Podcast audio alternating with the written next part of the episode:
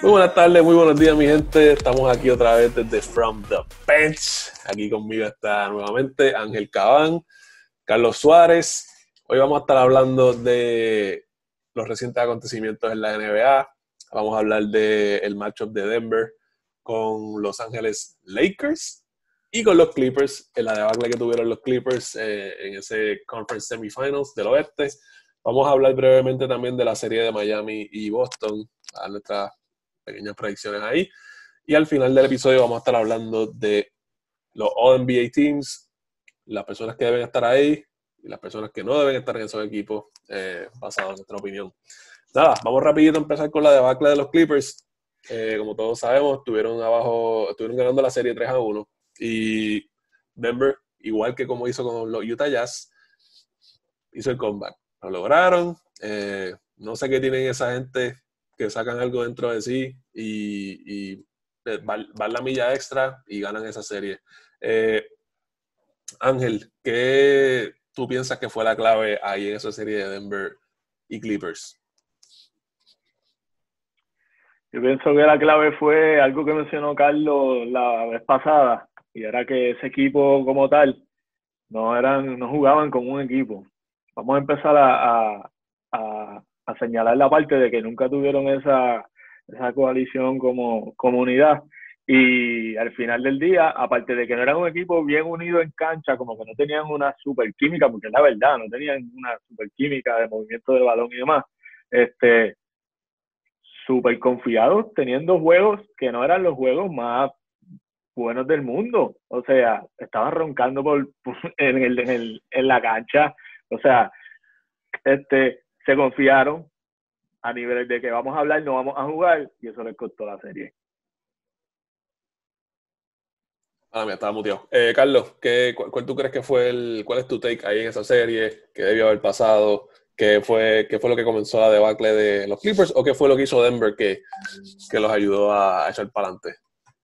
Pues yo pienso que, este, como estaba diciendo, empezó con Ángel, este, que, que los Clippers estaban jugando sin equipo, o estaban jugando dependiendo en Kawhi y George y el talento de los otros, pero no estaban haciendo, no estaban jugando en equipo, estaban, tenían una arrogancia de ellos en la temporada completa, hacían demasiado mucho load, management también, descansaban mucho a Kawhi, a PG, como que nunca tuvieron ese tiempo de formar esa química entre ellos, perdón, entre ellos, al igual que también lo de Denver, este, para ellos, este, props, o sea, ellos este, metieron manos dos veces, eso es algo histórico, la primera vez en la NBA que un equipo sale este, de dos series consecutivas estando abajo 3 a 1 y ganar esa serie.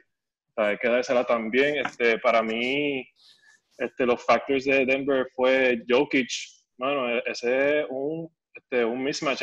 Para mí, ahora mismo es el centro número uno de la liga y el, el hombre grande perfecto para jugar hoy en día como se juega en espacio, porque su, su este, atributo más peligroso es su visión en la cancha. Claro. Sí, no, oye, Nikola Jokic es un arma de triple filo. Te puede jugar abajo, te puede jugar afuera, te puede hacer el passing game, es un triple threat, como, como se dice por ahí. Eh, lo único que a mí no me gusta de, de Nikola Jokic, y, no es que no me guste, porque yo entiendo que es un average defender, pero pienso que no es un, un, elite defender, por eso yo no lo considero el mejor centro de la liga. Sí pienso que es el mejor centro que está jugando ahora mismo, pero no pienso que es el mejor centro talent-wise. Eh, ofensivamente sí. overall, entiendo que Joel Embiid y Anthony Davis todavía están un poquito por encima de él porque son más completos. Eh, pero sí, Jokic, Jokic, hay que dársela. Él fue el factor X, la superestrella del equipo, fue el que hizo, definitivamente, tú veías la diferencia en los rebotes, veías la diferencia en, el juego, en la pintura. Y yo dije eso al, al principio de esta serie, dije, mira, definitivamente, definitivamente los Clippers tienen los dos mejores jugadores en, en Kawhi y Paul George, Missing P, este, cuestión de defensa y pueden contenerte a Jamal Murray. Pero el peligro de verdad para los Clippers iba a ser Nikola Jokic porque no tienen a nadie que, que lo defendiera. Nadie. Porque Zubac no pero puede yo creo Pero yo creo que si, que si Joel Embiid llega a ser el centro que estuviera jugando con Denver, no hubieras dicho eso. No, porque es que para mí la, diferencia para mí entre lo que tú dices de Embiid y, y Jokic, este, yo le doy la diferencia a Jokic porque Jokic es, por lo menos se ha dedicado, o sea, ha hecho transformación en su cuerpo. Todo el mundo está todavía hablando de Embiid, que se tiene que poner más en shape para aguantarle el juego completo, porque ya en el tercer quarter él está hasta desgastado. Bueno, pero acuérdate, acuérdate que Joel Embiid también es injury prone, que eso obviamente pues le, ha, no le ha ayudado en su desarrollo. Pues eso no, es culpa de Jokic. No, no, definitivamente, definitivamente. Pero mencionaste algo de, ¿qué fue lo que dijiste de, de Jokic? Lo otro, que, que a su juego, su cuerpo, él se está poniendo, gordo, se está poniendo gordo otra vez. Se está poniendo gordo otra vez. Oye, yo, vi cuando él entró a la burbuja estaba flaco, como, o sea, bien flaco. Sí, y, claro, y, parece que las hamburguesas de la, de la burbuja están bien buenas. Son las de Disney. son buenísimas, yo he ido, son buenísimas. o sea, pero sí, nada, oye, definitivamente Jokic hay que dársela me, me tiene embobado con su juego. Eh, todos sabíamos lo que era capaz de hacer, simplemente nos está demostrando en el big stage of, the mall, que son los playoffs y ahora en los, conference eh, finals. Yo como quiera tengo esa serie, los Lakers ganándola en seis juegos. Yo entiendo que al igual que los, los Denver Nuggets hicieron para ganarle a los Clippers, que no podían contener a Jokic en la pintura, pienso que ahora los Lakers tienen quien contiene a Jokic en Anthony Davis. Pero no tienen a Murray y no tienen a quien contenga a LeBron James, porque no veo a nadie de Denver parando a LeBron James. Ah, claro, claro. Son seis juegos. Eso, va a tener que ser un, un, esfuerzo colectivo, pero, pero no creo que funcione. Y hay que ver también a Michael Porter Jr., ese otro un X Factor para el equipo de Denver, jovencito, atlético, tira de tres, ¿sabes? verdad que todavía está en desarrollo, pero tiene potencial de meterte 15 puntos, 8 o 9 rebotes y sorprender el este jueguito. Él y Gary Harris, los dos, o sea, son, son dos jugadores que pueden venir off the bench y partirte, tú sabes. Eh, me gustaría yo creo que, yo creo que, ah. yo creo que todos aquí podemos coincidir en que, en que puede ser una serie que se vaya a seis juegos, eh, pero hay una cosa que quizás hay mucha gente que tiene miedo a decirla, o a lo mejor es que yo no lo he escuchado ni nada de eso, pero yo creo que hay que estar bien claro de que Denver puede ganar esta serie. Claro. Sí, sí, ya lo he dos veces. exacto, exacto.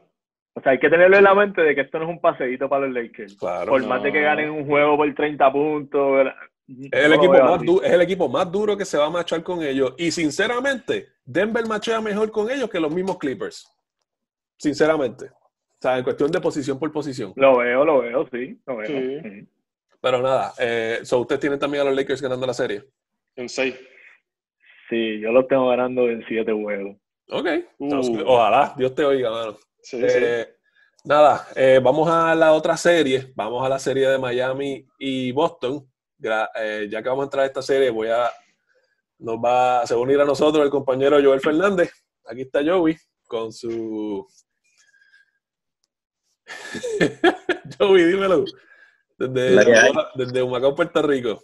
vamos a hablar ahora del tema de Miami y Boston. Vamos a empezar con, con Carly. Carly, ¿quién tú crees? Ya vimos el primer juego. Eh, Juego súper bueno, reñido. un juegazo ofensivo. Miami pudo contenerlo, la defensa al final del juego increíble y de hecho se acabó por una por un defensive act de Van Adebayo, dándole un tapón a que ya la bola estaba casi dentro, claro. O sea, yo no sé cómo la muñeca no se le partió a Adebayo, yo no sé cómo no se le partió. Literal. Cuéntame, ¿qué crees de esa serie? Eh, cuál crees que fue el factor en ese primer juego? Bueno, el factor en ese primer juego, por lo menos para Boston, era este, Jason Tatum este, y Marcus Smart. Marcus Smart ha sido el jugador, más consistente para Boston este, a mitad de la serie de Toronto hasta ahora. Eso, eso es lo que ha salido bien para Boston. Para Miami, Bama de Bayo, empezando ahí con el tapón, pero él ha estado haciendo de todo, contribuyendo en la ofensiva, cogiendo rebotes, defendiendo, cerrando la pintura. Como vieron ahí, este, Jason Taylor no estaba penetrando ahí para tirar una huirita. O sea, él, iba ahí para romper el brazo si había que hacerlo. O sea, él iba a romper el aro ahí. Pero se lo paró. Este, para Miami yo creo que también Taylor Hill, mano.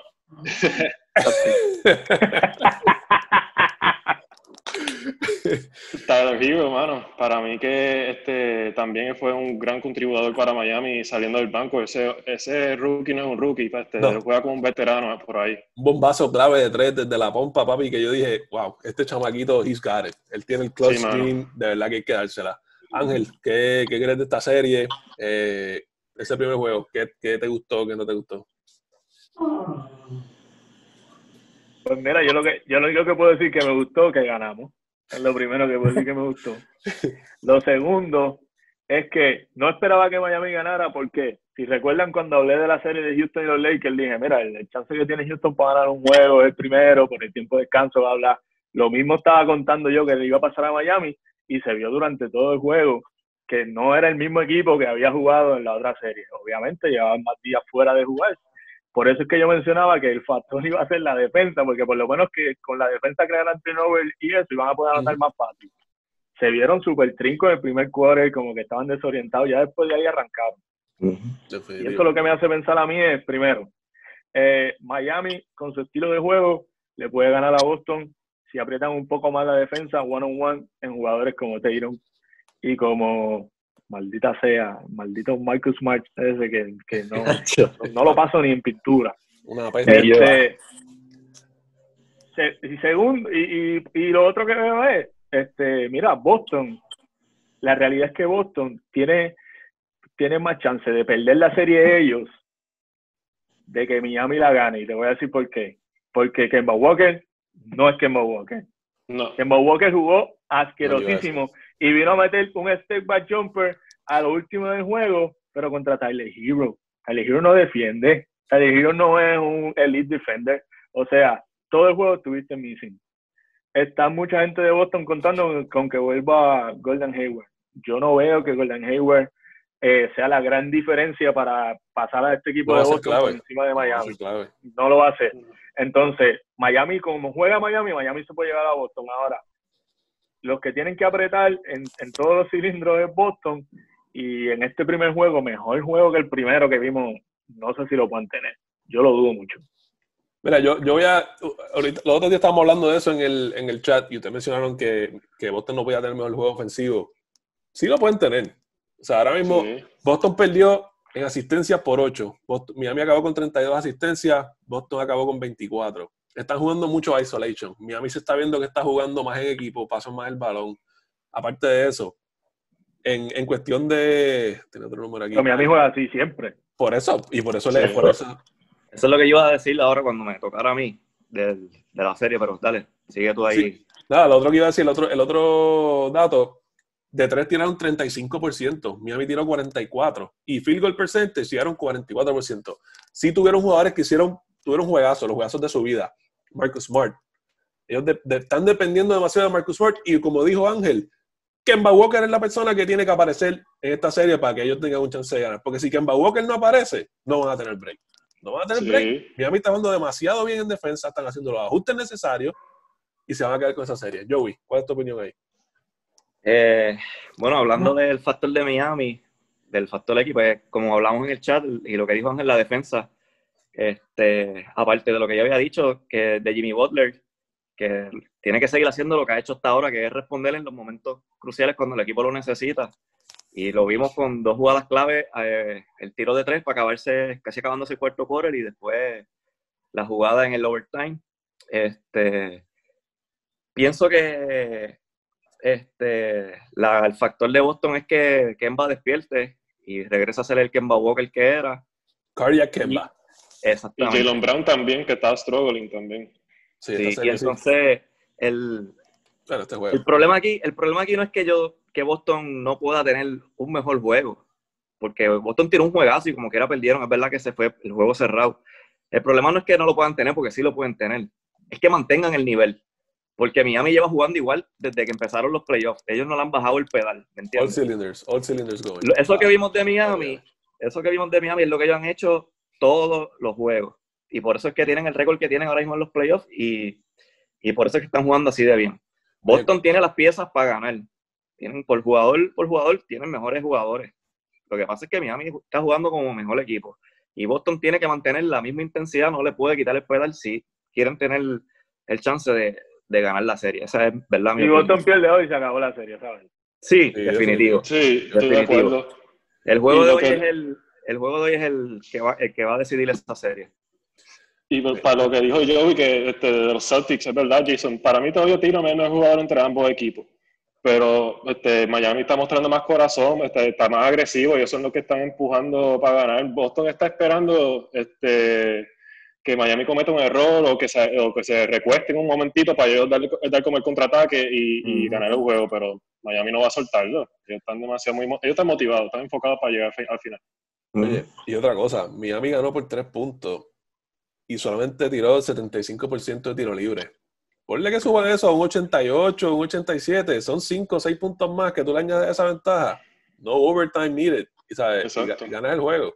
Sin eh, cinco puntos dejaron sin meter en los minutos finales de juego, esos 5 puntos hubieran hecho la diferencia. Claro. Y entre sí. Jimmy Butler, Adebayo y Hero. Y Duncan Robinson no, no jugó ah. casi, porque tuvo... Sí, pues, eh, sí, y hay que darse a Dragic también. Él cargó el equipo en la primera mitad, los mantuvo ahí a lo que Boston estaba este, en la ventaja. Y Kendrick Nunn todavía no, no ha caído en tiempo. Pues Kendrick Nunn demostró en la temporada que es tremendo jugador. Incluso hizo uno de los equipos de, de los rookies de NBA. So, el tipo la tiene. Si ese tipo cae y despierta. Sí, pero, pero no ha sido, no ha sido, no, no, no lo han usado mucho en los playoffs y, y es por alguna razón. Él vio mucha cancha el lunes y, y fue por los problemas de foul que hubo que meter a Derrick Jones también a jugar. No, no, creo que no este, juegue mucho. Mira, pues vamos a pasar, perfecto, vamos a pasar para otro tema. Vamos rápido a decir quién tú crees que va a ganar esa serie y en cuánto. Y seguimos el tema de los All NBA Teams, que estamos cortos de tiempo ya. Eh, Carly, dame rápido. Miami, Boston y cantidad de Miami, Miami en 6. Ángel. Miami en 6. Joey. Miami en 6 también. Yo te digo, si Miami no, si Boston no gana hoy, tengo a Miami en 5 si Boston gana hoy, pues veo la serie extenderse un poco más. Eh, posiblemente. Como tú dijiste, ojalá Dios te oiga. Mira, pues nada, malita memoria fotográfica tuya. Este, nada, vamos a, al último tema de hoy. Los All NBA Teams salieron estos días. Eh, hubo muchas sorpresas. Eh, hay unas personas que sí estamos todos de acuerdo en que merecían estar en, ese, en esos equipos, pero vamos a hacer el breakdown. Vamos a empezar con el All NBA First Team. Luka Doncic, James Harden, LeBron James, Giannis y Anthony Davis. ¿Ustedes están de acuerdo con eso o no están de acuerdo? Yo no. Dime por qué. Yo hubiera sacado a Harden. ¿Por qué? Y, a quién hubiese puesto? Yo creo que a Lillard, hermano. Pero es que Lillard, vamos a, vamos a hablar una cosa antes de ah, esto. esto, es un, esto es un premio de temporada. Completa, no burbuja. Temporada regular y completa. Sí, que la, ¿sabes? Lillard, antes de entrar, ellos no estaban en los playoffs, antes de, antes de la burbuja. O sea, yo entiendo que él tiene el... Prisionero del momento. Pero el, eso, es, eso es individual, eso no es por el equipo. Y eso opinión también. No, no, yo estoy de acuerdo con Joey ahí. Esto no debe ser por equipo. Pues, el, récord del equipo no debe afectar. Eso, ahí no tiene, eso no tiene nada que ver ahí.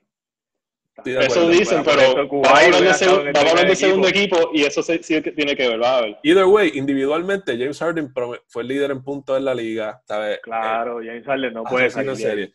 Yo pienso que si alguien tenía que salir, iba a ser o Giannis o Anthony Davis. ¿Por qué? Giannis no, obviamente.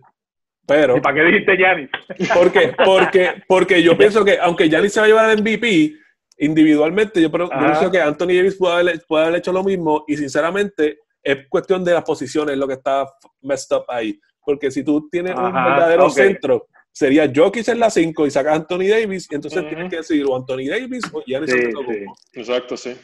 Pero acuérdate que desde que pusieron eso así de que tú puedes ser forward center y eso, eso hace años. Claro. Eso no es del 1 a la 5, eso no existe. Y eso es marketing purposes, cabrón, porque sinceramente la NBA lo que está tratando de hacer es el juego se está viendo small ball. Tenemos que buscar la próxima cara de la liga cuando LeBron James se vaya. Obviamente no hay ningún centro así que tú digas, wow, y de repente salieron Joel Embiid, Anthony Davis. Ah, pueden ser forward, pues vamos a ponerlos como forward, perfecto. Elimina pero mira, ese primer equipo está bien porque por el performance individual está bien, pero el segundo equipo, en un juego, en un juego, el 5 contra 5, el segundo equipo se lleva el primero. Pongo mi chavo. ¿Cómo es? Yo, equipo. Yo quiero hablar del segundo equipo. ¿Cuál, ¿Cuál, era el segundo equipo? El segundo equipo es Damian Lillard, Chris Paul, Kawhi Leonard, Pascal Siakam y el señor eh, Jokic. No, de verdad, adelante, no sé qué hace Siakam ahí. de verdad. Por eso, eso es lo que estamos hablando ahorita de las temporadas. Por eso Siakam está en el segundo equipo, porque Toronto terminó segundo lugar en el este. Por eso Bueno, se lo dieron. Pero, Claro. pero Jimmy Butler jugó much- muchísimo Ah, no, estoy él. de acuerdo. De acuerdo. Para mí Siakam no está ni en los primeros 10 de esta temporada. Y, y quizás 15, pero no primeros 10. Devin Booker jugó mejor Devin que Booker. él. Bradley Beal promedió 30 puntos por juego en la temporada y no cayó en ninguno de los equipos. Trey Young. Trey Para mí, Young No. Trey Young, no, no, no. Para no. mí, Trey Young pudo, pudo haber hecho el tercero, el tercer equipo, No, para no, mí. no, no. Bueno, si cayó Ben Sí, Simmons, sí, si cayó de- de hombre. si cayó- oye, ¿Cómo? sí. Oye, pero no es por nada, pero si cayó Ben Simmons, que caiga Trey Young no es, ¿sabes? Muchachos, ya con, con Ben Ah, Simmons se acabó la discusión. no, puede no. caer quien sea. Christian Dalmau puede caer en el. Papi, Cristian del Mar con una buena temporada de los vaqueros, ten cuidado, que podía Por caer. eso. Pero si había que cambiar a, Pa- a Pascal, de, entre los equipos, que, los jugadores que escogieran, yo pondría a Jason Taylor en el segundo y cambiar a Pascal, o lo sacaría por completo, pondría a, Brad- a Bradley Pascal no merece estar ahí.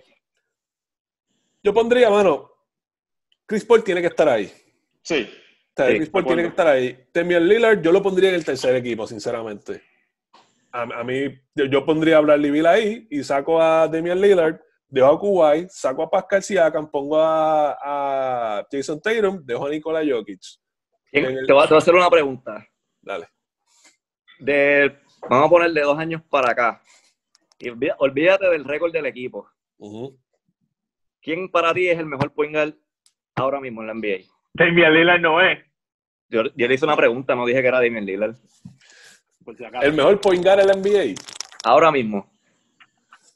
Eh, O sea, y estamos basándonos en la definición moderna, porque eso es lo que, lo que la NBA está ahora. ¿sabes? exacto. No, no es por, si vamos, porque si nos vamos por, lo, por el true point guard, ¿sabes? sin, por el- sin, yo diría Chris Paul, pero estamos hablando de, de sin que- injuries, sin injuries ni nada. Estoy Ajá, hablando sí, de dos ajá. años, de dos años No, para acá, de dos no, años para acá, ya. lo que se, Steph lo Curry. que se ha mostrado, lo que se ha mostrado de dos. Yo prefiero, yo, si yo tuviera que coger un, un, un jugador sin injuries, nada, con la NBA como está ahora mismo, Steph Curry. ¿Por Y qué? segundo, dame, tus top Lillard 3, dame tus tampoco. top 3, dame tus top 3, Top Va a three. seguir, dame tu top 10. Hasta que diga No. Damian Lillard. dame, dame tus top 3.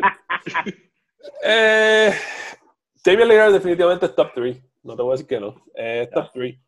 Ya, está bien. Está bien, pero es que la Debería cosa es que esto se basa, equipo, esto este se hombre. basa, esto se basa dependiendo de la temporada, no dependiendo de quién yo creo que es el mejor. ¿Sabes? Sí, De- No, no, no, estoy hablando que, estoy hablando que es el mejor, pero que no, yo tendría a Curry en el first All NBA team. del tipo. El Curry former ni jugó, Curry está ni jugó. muy alto, punto. Por eso digo. Curry ni jugó este año. O sea, Curry es tan bueno que no tenía ni que jugar.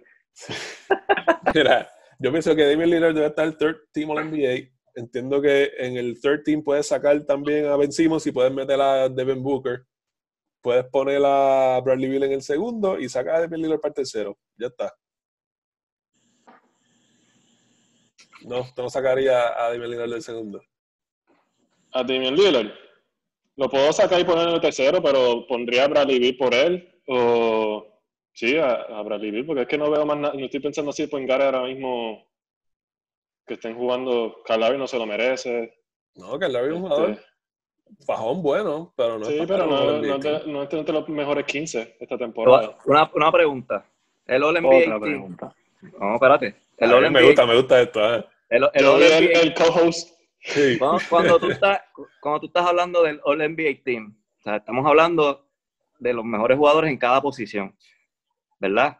Pero Aparentemente tú no, por la más- NBA, tú- pero ajá. tú nada más No, consideras, no tú más consideras el área ofensiva.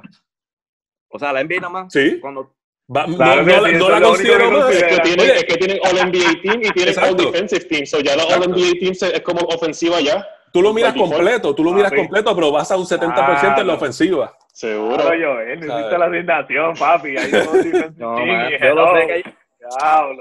Se te olvidó Pero postear el otro lado en la página, papi. no, no, o sea, yo entiendo lo que tú quieres decir. Exacto, decir, pero- gracias. Pero, Pienso que jugadores Ah, que pero es, rinden, no, ofensivo, es ofensivo. Es ofensivo y ya. Es ofensivo. Está bien. yo te digo, yo entiendo lo que tú dices, pero yo, yo- Porque si fuese ofensivo y defensivo, James Harden no fuese first All NBA Team. No, empezar con claro eso. que no. eh, eso es lo que voy, que hay jugadores que están en el segundo o tercer equipo que, que rindieron ofensivamente cerca o un poco mejor que Harden, pero también lo hicieron en los dos lados de la cancha. Pues ben, Simmons, ben, Simmons, terminó en All Defensive Team y también fue All, All NBA. Tú estás diciendo que Kuwait debe estar en el First All NBA Team y Luca debe estar en el segundo. Porque Luca no galdea como galdea, como galdea Kuwait. No, tú me dejas a Luca aquí. Exacto. Y si nos vamos a dejar llevar por eso de la defensa, pues de Lillard está en el cuarto equipo. No, no, me gusta Harden en el primer equipo, ya, ese es mi punto. oye, hay, muchas personas que tú puedes cambiar por, por Harden. Yo, a mí no me molestaría poner el mismo Bradley Beal o, Devin Booker y sacar a Harden, pero, eh, ¿cómo se dice? Este, desafortunadamente, Harden promedió 20 y pico de puntos. Eh. That's the way the cookie crumbles. Este. Está sembrado ahí. Pero nada, mira, ya, ya con eso concluimos el tema. Eh, está bastante interesante. Pero con eso concluimos el, el episodio de hoy. Eh, vamos a ver qué pasa en esta próxima semana. La semana que viene vamos a estar haciendo un junte con el podcast de Regiment PR. Vamos a estar debatiendo nuestros analistas con los de ellos. Eh, vamos a estar hablando de nuestras predicciones en los Conference Finals, como vemos aquí, y vamos a estar hablando de las finales. Eh, ya que se va a acercar un poco más de aquí a allá. Así que esperen eso, denos subscribe en nuestro canal de YouTube, From the Bench PR, denos follow en Instagram, From the Bench PR también, y denos like en Facebook. Eh, un comentario. Mira, eso, eso con. Eso, eso, con The Regimen es PG, ¿verdad? No sé. Puede ser que sí, puede ser que no. Todo depende. Hay que prepararnos, hay que prepararnos para eso. Hay que decirle, sí, tenemos muchos niños que nos ven. Nada, vamos a tratar de mantener por nosotros, por nuestra reputación, vamos a tratar de mantener nuestras palabras sin obscenidades, pero vamos, vamos a darle con todo. Estamos confiados en que es. Un poco, un poco difícil eso. Estamos ready, estamos ready. Nada, mi gente, eh, los dejamos. Hasta la próxima. Se cuidan.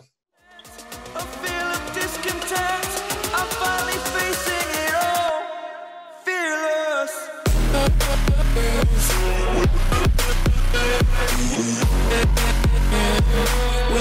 back.